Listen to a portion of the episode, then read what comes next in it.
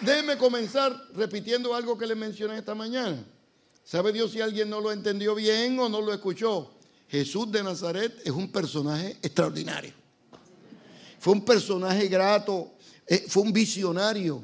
Eh, fue un visionario. ¿Recuerdan cuando le habló a la multitud? Él tenía una serie de discursos extraordinarios que desafiaba la lógica humana. De pronto un día una mujer le dice, me parece que eres profeta. Y él responde, la hora viene y ahora es cuando los verdaderos adoradores adorarán al Padre en espíritu y en verdad. De pronto comienza una dimensión nueva en la revelación divina y se convierte en un agente de la transformación, en un agente de la, de la renovación, en un agente de bien. Eh, la gente lo escuchaba y quedaba redimido, transformado. Y el Señor le decía, lo que sucede es que en Juan, que del interior surgen ríos de agua viva que saltan para vida eterna. Era un personaje sin igual. Y cuando nosotros lo estudiamos con cautela, uno puede ir a estudiar a Jesús por varios carriles. Por ejemplo, en el instituto bíblico que ustedes tienen aquí y en los seminarios, generalmente estudiamos a Jesús como se conoce por el carril canónico, donde empezamos en Mateo. 1, 2, 3, Marcos 1, 2, 3, Lucas, Juan. Ese es un acercamiento canónico. El acercamiento en las iglesias locales generalmente es temático. Esta semana vamos a hablar de las parábolas. Eh, la semana que viene vamos a hablar de las oraciones. Eh, este mes es de Navidad, vamos a hablar de las narraciones del nacimiento. Eh, el domingo de resurrección, ah, está el tema ya seleccionado. Yo le estoy recomendando a las iglesias y le estoy recomendando a las instituciones educativas que, que tengamos una nueva alternativa para estudiar a Jesús de Nazaret. Y esa alternativa se conoce como las narraciones del ministerio. Cuando estudiamos todo lo que la Biblia dice de Jesús de Nazaret en los cuatro evangelios, descubrimos tres tendencias importantes. Número uno, las narraciones que hablan de cómo comenzó todo. Una estrella errante por los cielos. Unos sabios del oriente que siguieron la estrella. Un Herodes desorientado, desorientado. Eh, con respecto a Herodes, siempre me detengo un poquitito, porque generalmente nos han enseñado que Herodes era malo, que era una persona mala, una figura mala, pero la verdad fue que nos equivocamos. Era peor de lo que nos decían. Malo es que se amaneció de mal humor, malo es que no tuviera buenos modales, malo es que actuara. Los estudios contemporáneos han descubierto aquí, los médicos que están aquí, las personas que están encargadas de la salud mental, eh, descubren que él tenía una condición que se conoce el día de hoy como esquizofrenia paranoide. Ya eso es otra liga. Ya no estamos hablando que tenía mala educación, que era malcriado. Era una actitud psicopatológica que de pronto el pastor Leo y yo estamos hablando aquí en el altar del micrófono y de la, la campaña de la semana que viene y Herodes entra y mira y dice, están hablando de mí. Digo, si alguien siente así también. Vamos a orar por ella aquí. El mundo de, Herodes, el mundo del nacimiento de Jesús fue extraordinario. De pronto se revela el Señor a María. 13 años, quizá 14. No pensamos que había llegado a 15 años. Y llega María y se revela y María se siente, comienza a sentir, no sé cómo le dicen acá en Buenos Aires, mala barriga o alguna ¿Cuál? Dolor de panza o de panza, alguna cosa así. Y comienza a sentir algo raro. Eh, conoce también a los 14 años, ya se conoce como el proceso reproductivo. Y se le aparece un ángel y le dice, María, no te preocupes. Lo que pasa es que estás embarazada. Imagínense que venga alguien aquí y le eh, llame al pastor, la mamá, y dice, mire lo que me dice mi nena. ¿qué pasó? Ella dice que está embarazada. Sí, ¿quién es el papá? No, no, que no te preocupes que es el Espíritu Santo. Difícil de entender.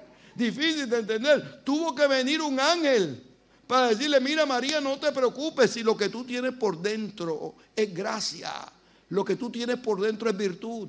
Lo que tú tienes por dentro es misericordia divina. Y eso la hizo descubrir la paz. algo vio Dios en María que no vio en ninguna otra mujer a través de la historia. Y es que vio en ella la capacidad de guardar todas las cosas en su corazón. En hebreo, hasta el día de hoy, guardar todas las cosas en el corazón es una forma de decir que era sobria, que era prudente, que era sabia, que en el hablar controlaba su temperamento y lo que decía, que tenía control de su genio y de temperamento. Algo vio en María y cuando estudiamos el texto bíblico descubrimos que esa capacidad de controlar el temperamento es un requisito indispensable para la gente que quiere tener éxito en la vida las narraciones del nacimiento. Y de pronto llegan los sabios de Oriente. Y todas esas narraciones tienen un solo propósito, una finalidad en común. Quien nació en ese momento es un personaje extraordinario. Quien nació en ese momento es el cumplimiento de las profecías de Isaías. Quien nació en aquel momento era el Emanuel, porque Dios estaba con la humanidad. Quien nació en aquel momento era el admirable consejero, Dios fuerte, el Padre eterno, ciertamente el príncipe de paz. Fuerte, si es para Cristo, déselo fuerte en el nombre del Señor.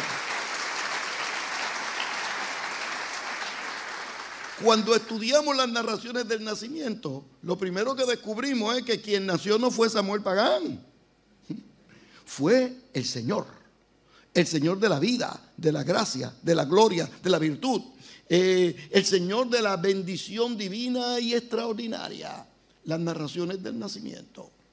Hay otro tipo de narración en los evangelios que no podemos ignorar, que vamos a tener dentro de pocas, pocas semanas. Son las narraciones de la pasión.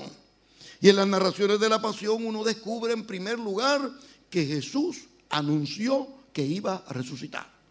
Luego de ello descubrimos, recuerdan cuando le pregunta a, los discípulos, ¿quién dicen los hombres? ¿Recuerdan? ¿Quién es el Hijo del Hombre? Según el texto bíblico, eso sucedió un poquitito al norte en el, del lago de la Galilea, un lugar extraordinario. Y el Señor le dice, ¿quién dicen? Y allá los discípulos respondieron, dijeron, eres Juan el Bautista. ¿Cómo va a ser Juan el Bautista? Que los dos vivieron juntos y a uno lo mataron hace tres semanas antes. Otros lo arreglan y dicen, no, eres Jeremías. ¿Cómo va a ser Jeremías que murió 700 años antes? Otro todavía más sabio le dice, no, Elías. Cada vez en buen español metían las patas más y se desorientaban más y se desorientaban más, hasta que Pedro dice, no, tú eres el Cristo, el Hijo del Dios viviente. Y luego del diálogo, cuando el Señor le dice, esto no te lo reveló ni, ni carne ni sangre, el Señor, dice el texto bíblico, una solamente en la vez, una solamente vez en la Biblia dice esto. El texto bíblico dice que Jesús enfiló su rostro, ¿recuerdan el texto bíblico? Para ir a Jerusalén. Una vez nada más, eso aparece en la Biblia. Eso se diría en español, se puso los pantalones y la falda en su sitio. Y le digo a los discípulos, ahora es que vamos a Jerusalén, porque en Jerusalén me están buscando, en Jerusalén quieren matarme, en Jerusalén quieren herirme, y eso es un problema serio. Y lo mejor que nosotros podemos hacer cuando tenemos los problemas serios es enfrentarlos de frente y con autoridad en el nombre del Señor. Los problemas no se rehuyen, a los problemas no se le da la espalda. A los problemas no se, uno cierra los ojos para ignorarlos. Porque los problemas tienen esta mala costumbre de que si uno los ignora se complican. Tienen esa mala costumbre de que si uno los ignora y se aleja del problema, el problema tiene esa actitud desagradable de que se nos va detrás y nos busca y nos busca. Ustedes no se pueden imaginar cuántas veces en Estados Unidos, cuando pastor joven en Nueva York, me llamaban de Puerto Rico y de República Dominicana, pastor, ahí le mando a mi yerno, a mi hija y a mi hijo que tienen problemas acá para que lo resuelvan por allá. Muy bien, yo lo recibía. Y cuando llegaba esa familia, cuando abrían la maleta, lo primero que salía era el problema. Porque muchas veces el problema no comienza allá. El problema comienza acá. ¿Cómo usted trata a su esposa? Cómo usted trata a sus hijos, cómo usted reacciona ante un chiste impropio en su trabajo, cómo usted actúa en su familia. Es decir, que Jesús de Nazaret comienza a revelarse y comienza a manifestarse como el Señor de la vida y de la autoridad, del poder y la virtud. En las narraciones del nacimiento se anuncia quien nació fue un personaje especial. En las narraciones de la eh, pasión se anuncia que llegó a resolver problemas y a resolver problemas de pie. Si llego a ser yo el que voy a Jerusalén la semana final, le digo, llévenme de noche y calladito. Que nadie sepa que yo estoy entrando. Llévenme ahí, callado. Es más, métanme por la puerta de atrás o por una ventana, pero que nadie sepa que yo estoy entrando. Eso no. A los problemas hay que entrar de pie y que la gente sepa que uno va a resolver ese problema. Digo, prepárenme un pollino porque los reyes no entraban a pie, entraban encima de un pollino. Y que sepan todos los lugares que está entrando el rey. Y cuando comenzó a entrar, la gente comenzó a decir, Osana, Osana, bendito el que viene en el nombre del Señor. Lo reconoció, porque cuando usted se decide a resolver los problemas en el nombre del Señor, la gente nota que usted es una persona más que vencedora por medio de aquel que nos amó. Entra a Jesús. Había dicho que iba a resucitar. Y cuando muere de manera trágica y agónica, las Marías llegan el domingo en la mañana a ver lo que ha sucedido. Y cuando llegan y miran se dan cuenta que no está ahí. Los apóstoles llegaron corriendo y se fueron corriendo. María Magdalena dijo, yo no me voy de aquí hasta que me expliquen lo que pasó. Y se quedó ahí. Y de pronto llega alguien y la saluda y le dice, María. Y ella responde, Raboni, es decir, mi Señor. Se conocieron.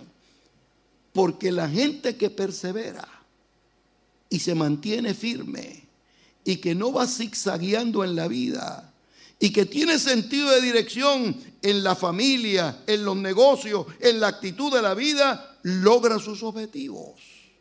María decidió quedarse hasta, que hasta descubrir la gloria de Dios y descubrió la gloria de Dios. Hay narraciones del nacimiento, hay narraciones de la pasión, pero en el medio de todas las narraciones de los evangelios, hay dos tipos de narraciones que quisiera destacar. La primera, las, narraciones de los discursos. Y esta mañana le hablé de algunos. ¿Recuerdan? Que les dije, bienaventurados hoy. ¿Recuerdan ustedes los que estaban aquí? Cuando por mi causa digan toda clase de mal contra vosotros mintiendo. Les hablé de aprender de mí, que soy manso y humilde de corazón, y hallaréis descanso para vuestras almas. Les hablé de oíste que fue dicho a los antiguos, mas yo ahora les digo. Les expliqué las parábolas en el capítulo 15 de Lucas. Les hablé de las oraciones y el día de hoy vamos a hablar, la noche de hoy, vamos a hablar de los milagros. Lo primero que tenemos que descubrir en el programa milagroso de Jesús de Nazaret era que los milagros en Jesús no eran parte de un programa de relaciones públicas para comunicar su ministerio. Los milagros no eran parte de un programa para decir que Él hacía milagros. Los milagros en Jesús de Nazaret nacían en el corazón de una persona que tenía necesidad, que no podía valerse por sí mismo, que estaba cautivo y el Señor respondía a su clamor. Yo quiero que ustedes sepan que todos los milagros no la mayoría. Todos los milagros de Jesús de Nazaret le devolvían a la persona el poder mayor que puede tener el ser humano, que es el poder valerse por sí mismo. Yo quiero que lo sepan y lo sepan muy bien. Dios odia las cadenas, aunque sean de 24 quilates. Todo lo que nos amarre no proviene de Dios. Todo lo que nos cautive no proviene de Dios.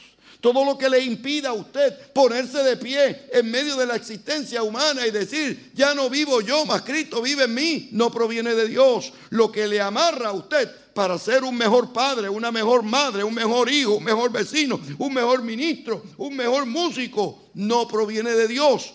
Porque Dios quiere que usted desarrolle la mejor versión de usted mismo. Dios no lo compara a usted con su vecino, ni con su papá, ni con su hermano, ni con su amigo. Dios quiere que usted desarrolle todo su potencial, toda la gracia que está en usted, que usted la puede desarrollar. Y los milagros eran, llegaban para responder ese clamor.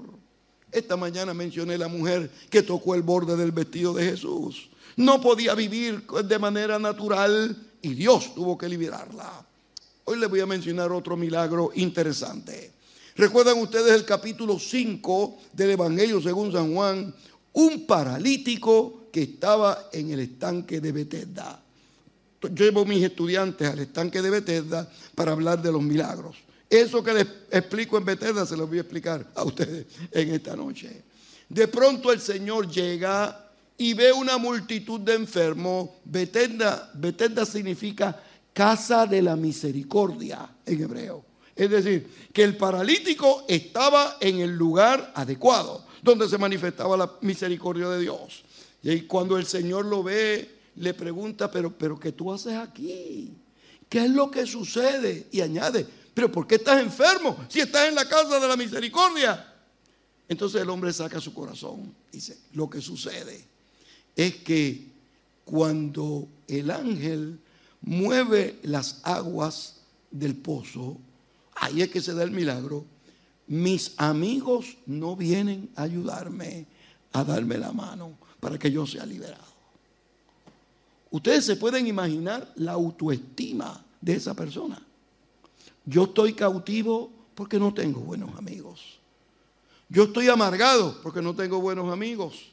Por 38 años yo he vivido sin movilidad porque no tengo buenos amigos. El dolor debió haber sido intenso, agónico, cautivante. El Señor le pregunta, ¿cuánto tiempo es 38? No es 42 años, no es 25, 38.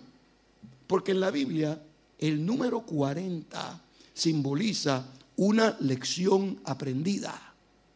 40 años por el Sinaí, aprendieron la lección, llegaron a Canaán. Elías 40 años por el desierto para llegar a la cueva, aprendió la lección y el Señor le dice, sal de la cueva. Jesús de Nazaret, 40 días y 40 noches antes de comenzar su ministerio, eh, antes de llegar el Espíritu en Pentecostés, 40.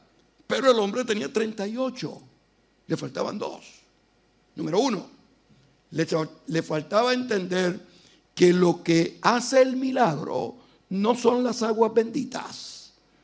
Le faltaba entender que lo que hace el milagro no son los ángeles eh, supervisores o los ángeles guardianes. Quien hace el milagro es el Cristo de la gloria, el Cristo de la paz, el Cristo de la virtud, el Cristo que responde al clamor humano y es capaz de dar vida y vida en abundancia.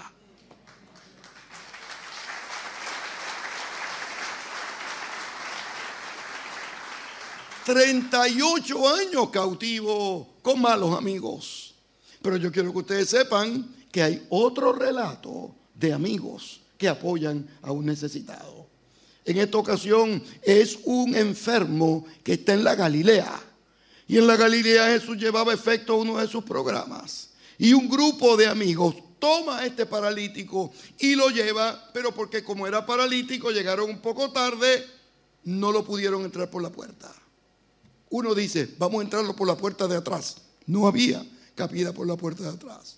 Otro dice, vamos a meterlo por la ventana. No había capacidad para meterlo por la ventana. Y como entre el grupo de amigos había un dúo, uno que era puertorriqueño y uno que era argentino, uno le dice al otro, pastor, uno le dice al otro, no te preocupes, vamos a amarrar a este hombre y vamos a subirlo al techo. Y cuando estemos en el techo, vamos a hacer una abertura en el techo. La casa no es de nosotros, pero después hablamos con el dueño. Vamos a hacer un hoyo, un hueco en el techo y lo vamos a amarrar. que cuando esté el Señor hablando, lo vamos a ir bajando poco a poco, que entonces el Señor se va a encargar de él. Ahorita yo los voy a saludar, los voy a bendecir en el nombre del Señor. Voy a dar gracias por ustedes, gracias a Dios por ustedes. Y me pueden hacer cualquier pregunta, excepto, ¿cómo fue que el paralítico, que era paralítico pero que no era tonto, se dejó amarrar, se dejó subir, se dejó bajar? Eso sí que es serio. Eso no tiene que explicar, no tiene que explicar. Después leo. Es decir, que llega, el texto bíblico dice, todos los que están aquí y leen la Biblia en este curso, en el programa de, de Biblia, deben buscarlo muy bien. Dice el texto bíblico que Jesús, imagínense, estaban haciendo ruido cuando él estaba hablando, empezaron a bajarlo, dice el texto bíblico, al ver la fe de ellos. Este es el único milagro, que la fe que hizo el milagro no es de, la persona en necesidad, es de los amigos. Yo doy gracias a Dios por amigos como los de la Galilea. Y yo le doy gracias a Dios por amigos que si hay que amarrarme para yo descubrir la voluntad de Dios, que me amarren para yo descubrir la voluntad de Dios. Yo le doy gracias a Dios por amigos que intervienen y quieren nuestra salud nuestro bienestar, nuestra paz, nuestro desarrollo, nuestra sanidad, nuestro crecimiento, nuestra bendición. Yo le doy gracias a Dios por esos amigos, pero sobre todo, yo quiero ser un amigo como los amigos. Mientras que el de Jerusalén, los amigos no venían a tiempo, el de la Galilea, esos amigos llegaron para transformar y para bendecir. Las sanidades no son para elogiar quien intervino en la sanidad. La sanidad no es para gritar que Dios sana, porque esa es la voluntad de Dios, agradable y perfecta. La sanidad es para que nosotros recuperemos el poder más importante que tiene el ser humano, que es el poder valerse por uno mismo para bendecir y ayudar a otros en el nombre del Señor. Miren lo que vamos a hacer ahora. Mire el que está detrás de usted.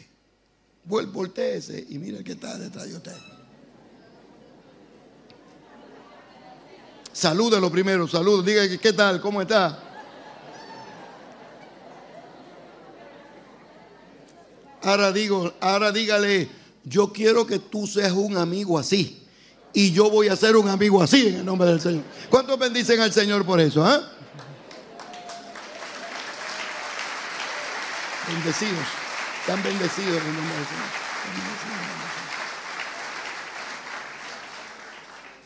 La sanidad viene para responder al clamor humano. Y cuando vemos las acciones milagrosas de Jesús, uno son sanidades. Leprosos, paralíticos, todos necesitaban, los paralíticos necesitaban a alguien que los llevara, los leprosos llevaban un lazarillo que tocaba una campana, espinas bífidas no se podían mover, todos ciegos, todos necesitaban una mano amiga. El Señor, al sanarle, les devolvió la capacidad de actuar eh, con control de su vida. Dios no quiere que usted viva dependiente de nada. Dios no quiere que usted viva dependiente de nadie.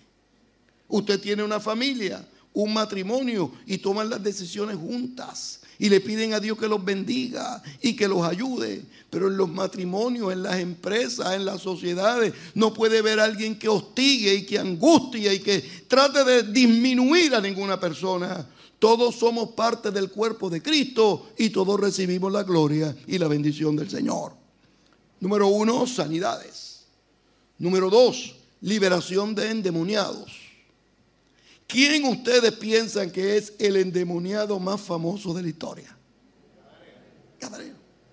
Interesante, el Gadareno es sanado por el poder de Dios eh, y lo primero que hace es pedir comida. Eh, tiene que haber sido latinoamericano. O eh, es lo primero que hace es pedir comida. Y, y el Señor responde a su clamor. Pero en círculos universitarios, tarde o temprano, Alguien me pregunta, doctor, discúlpeme, discúlpeme, no quiero tener, ¿verdad?, dificultad, pero ¿estaba endemoniado o estaba enfermo de los nervios? Una de las dos, no puede ser las dos. a lo que yo les digo, cómo se llame la condición es secundario. ¿Cómo se llama la enfermedad? Es secundario. ¿Cómo se llama el cautiverio? Es secundario. Lo importante que quiere decir el Evangelio es que no hay cautivo ni enfermo en necesidad que llegue a las manos de Cristo, que Cristo no sea capaz de darle vida y vida en abundancia. Como se llama la enfermedad, es secundario, pero el Señor es nuestro sanador, el Señor es nuestro liberador, el Señor es nuestro transformador y es el que tiene la capacidad de darnos vida y vida en abundancia. Uno, milagros, sanidades. Dos, liberación de endemoniados. Tres, resurrección de muertos. ¿Y quién es el muerto más famoso? Lázaro. No es el único, pero es el más famoso. Cuando el Señor demuestra el milagro de la sanidad, demuestra poder sobre el cuerpo. Cuando demuestra milagros sobre la reprensión de los demonios y la liberación de las personas, poder sobre la mente. Cuando resucita, es el poder de la vida y de la muerte. Y el Señor le da la capacidad de demostrar que tiene el poder sobre todo lo creado. Cuarto narrativa de milagro son las narraciones de milagros sobre la naturaleza. Eso tenemos varias. La maldición de la higuera. La pesca milagrosa. ¿Recuerdan? La pesca milagrosa.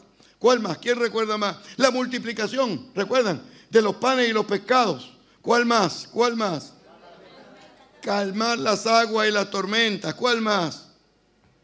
Todos esos milagros revelan el poder de Dios sobre la naturaleza, el cuerpo, la vida. Uno de los milagros singulares de Jesús de Nazaret es cuando tiene la capacidad de caminar sobre las aguas. Permítanme explicarle lo que sucedió. Un día Jesús de Nazaret está haciendo sus labores en Capernaum. Esto fue en Capernaum y en Capernaum tenemos varias conferencias, como tenemos los estudiantes allá. Y Jesús está en Capernaum y llegan los discípulos, miran el reloj y le dicen al Señor, avanza que nos vamos el Señor, sorprendido. Dice, no, no, disculpen, disculpen. Si se tienen que ir, váyanse. Ustedes saben lo que hicieron los discípulos. Se fueron y lo dejaron. Se necesita ser valiente. Yo no sé qué palabra usan aquí, pero no voy a preguntar. Pero se necesita dejar al Señor en Capernaum para irse. Bueno, cuando acabó el Señor de hacer lo que estaba haciendo, nos dice el texto bíblico que acabó y se fue con ellos. Lo que pasa, no tenía jet ski. Segundo, no tenía tabla de surfear. No tenía un crucero que lo llevara.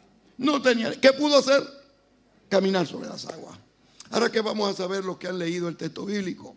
Porque cuando está llegando donde los discípulos, yo me contento tanto al leer esa porción, que los discípulos que eh, empezaron a decir, gloria a Dios, que el Señor está con nosotros. ¿Dijo eso? Ah, ¿Qué le dijo? ¿Quién sabe aquí? Es un fantasma.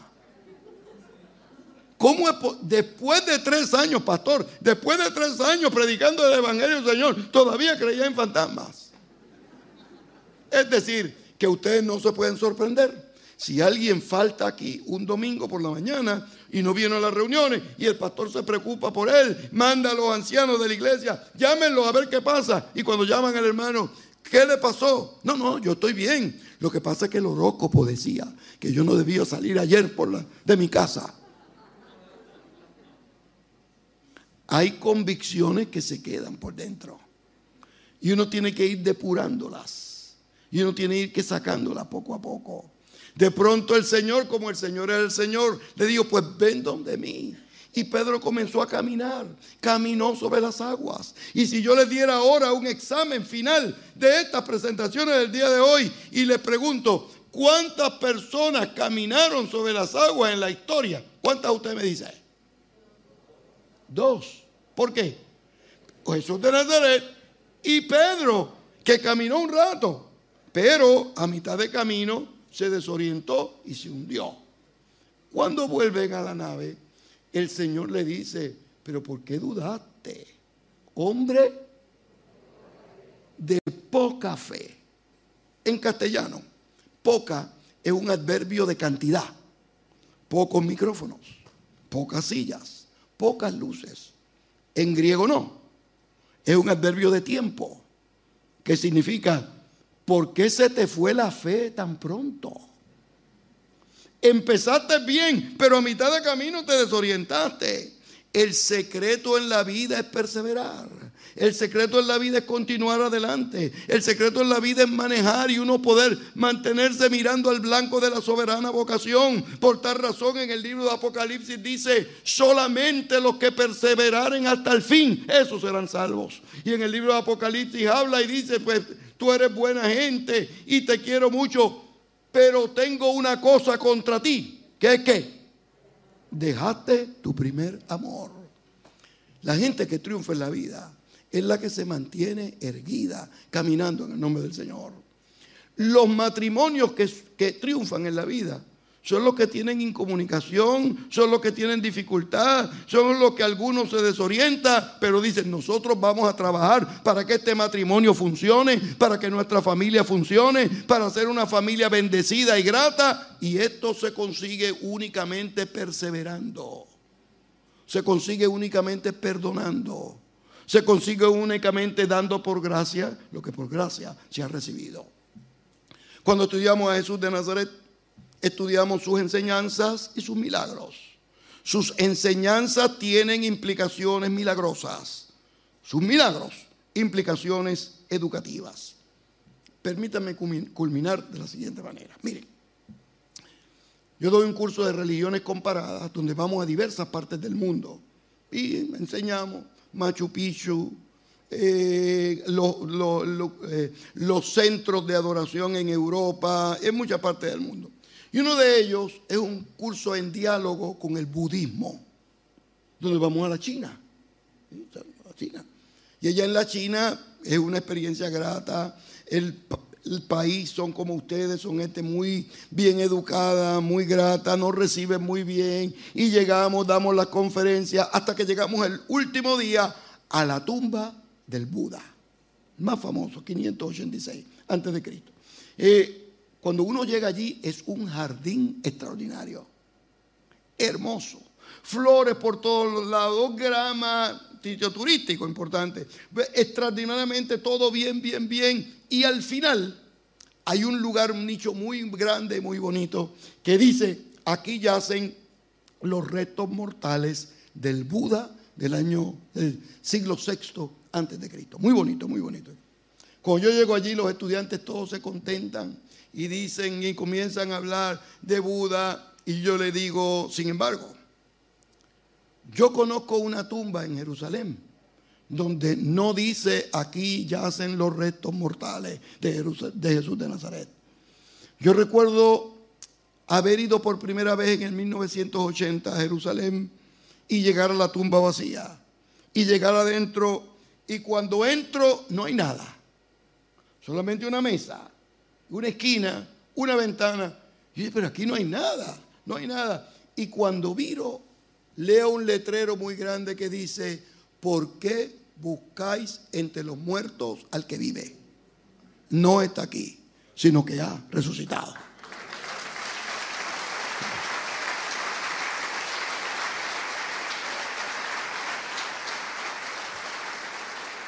El problema hubiese sido si hubiese habido algo allí, si encontramos algo en la tumba.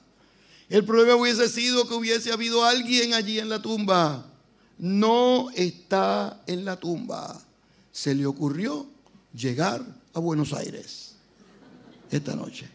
Se le ocurrió llegar a Morón en esta noche. Y se le ocurre sentarse al lado suyo para escuchar el clamor más hondo que sale del alma. Vamos a estar de pie con mucha reverencia y vamos a pedirle al Espíritu de Dios que haga lo que Él sabe hacer. Hemos descubierto que en esta temporada de pandemia los matrimonios han sido heridos por una sobredosis de tiempo y de frustración. En el mismo lugar, a la misma hora, en frustración, eso ha roto las comunicaciones y necesitamos orar por esos matrimonios. Hemos descubierto que durante esta pandemia los padres en frustración, papás y mamás, en vez de darle más cariño a los hijos, volcaban sus frustraciones y herían a sus hijos. Tenemos entonces como respuesta juventudes rebeldes, niños desorientados, niños amargados, amargados, niñas heridas. Vamos a pedirle al Espíritu de Dios que haga lo que Él sabe hacer en esta noche.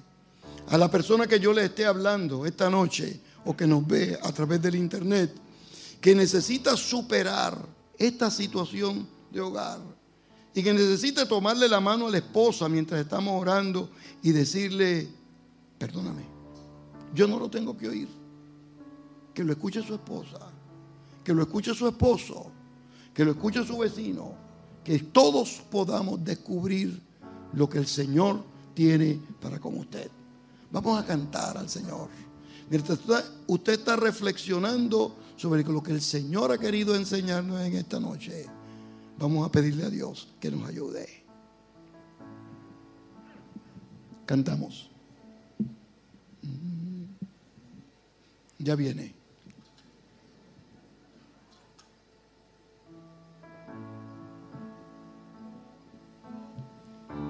Es momento de orar. Espíritu de Dios, Espíritu Santo, esta es la hora tuya. Alguna lágrima del alma, alguna angustia del corazón, alguna desesperanza.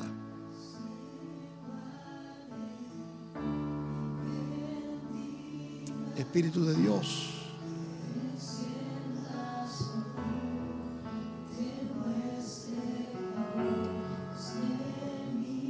Sí, Señor. Señor, danos paz. Señor, danos paz. Danos paz, Señor. Dios. Dios bueno. Esta es la hora tuya.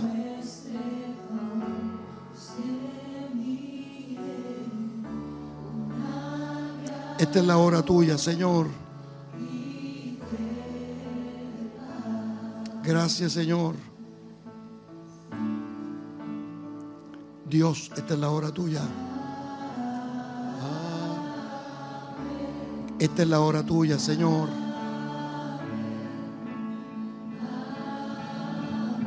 Esta es la hora tuya, Dios. Todos estos padres, estas madres, que se decidan superar la crisis matrimonial. Señor eterno, esta es la hora tuya.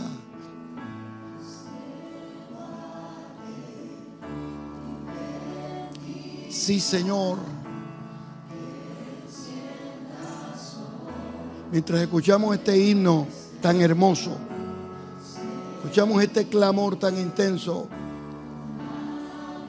los hermanos y las hermanas y los matrimonios y las familias que le quieran pedir al Señor, Señor, llega a mi hogar, llega a mi trabajo, llega a mi familia.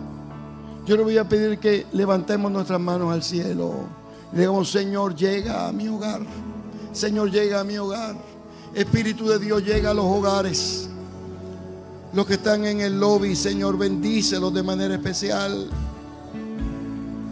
Los que los han sorprendido, una lágrima del alma, bendícelos de manera especial. Los que están en la nave, los que están en el mezaní, todos los que están aquí con nosotros, Espíritu de Dios, comienza a romper cadenas. Comienza a ayudarnos a perdonar.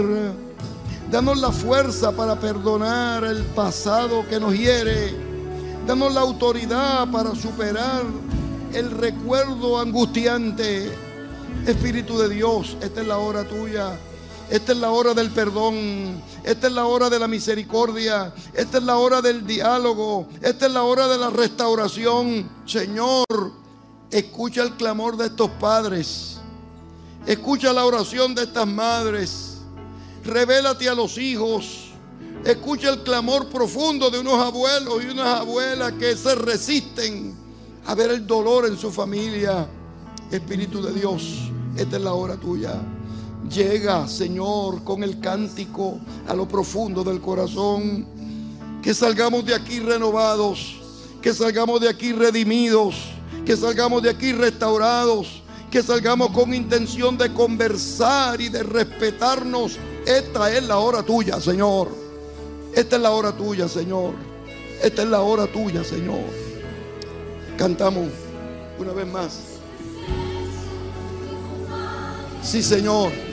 Esta es la hora tuya. Señor.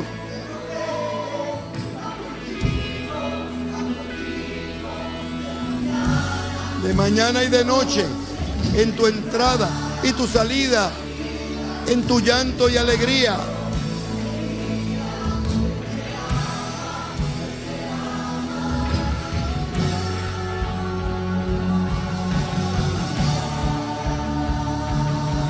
Gracias Señor.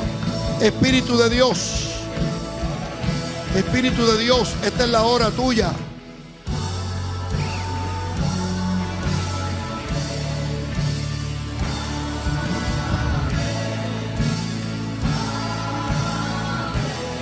Espíritu de Dios, esta es la hora tuya. Esta es la hora de romper cadenas, superar recuerdos. Esta es la hora de superar los dolores de antaño. Señor, esta es la hora tuya. Llega a cada familia, a cada hogar, cada padre, cada madre, cada abuela, cada abuelo. Rompe cadenas. Ayúdanos a perdonar. Sí, Señor. Gracias, Señor. Gracias, Señor.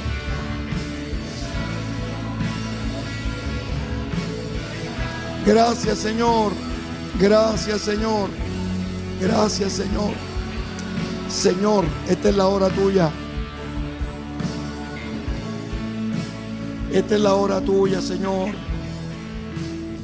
Voy a orar ahora por todos los que quieren la oración, los que han alzado la mano, y los voy a invitar a unirse a mí en esta oración.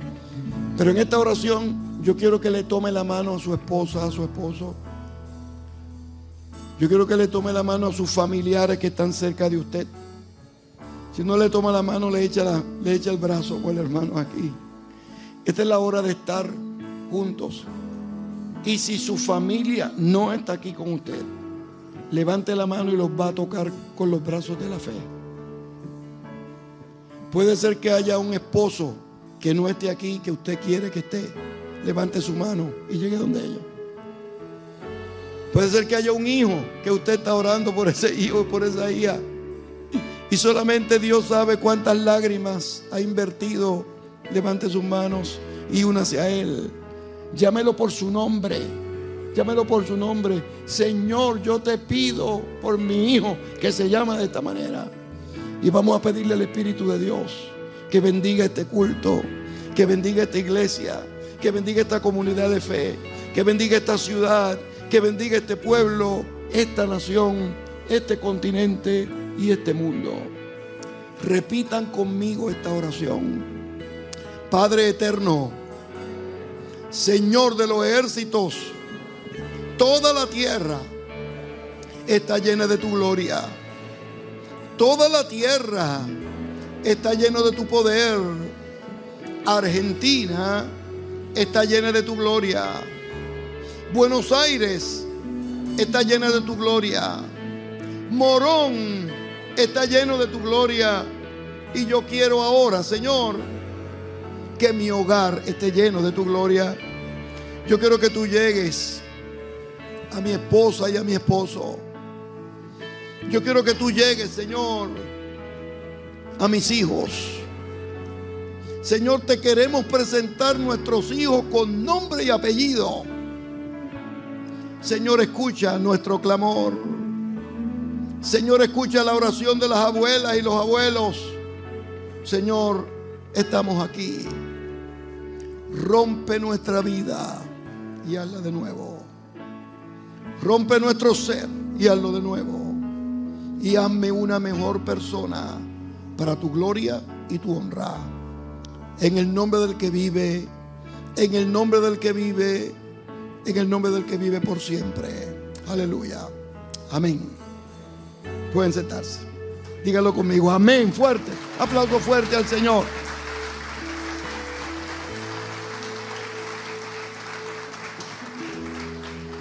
Yo me voy mañana al mediodía, a las 12 y 5. 12 y 5. Pero mañana usted va a vivir aquí esta semana. Ya yo estoy de camino a otra ciudad.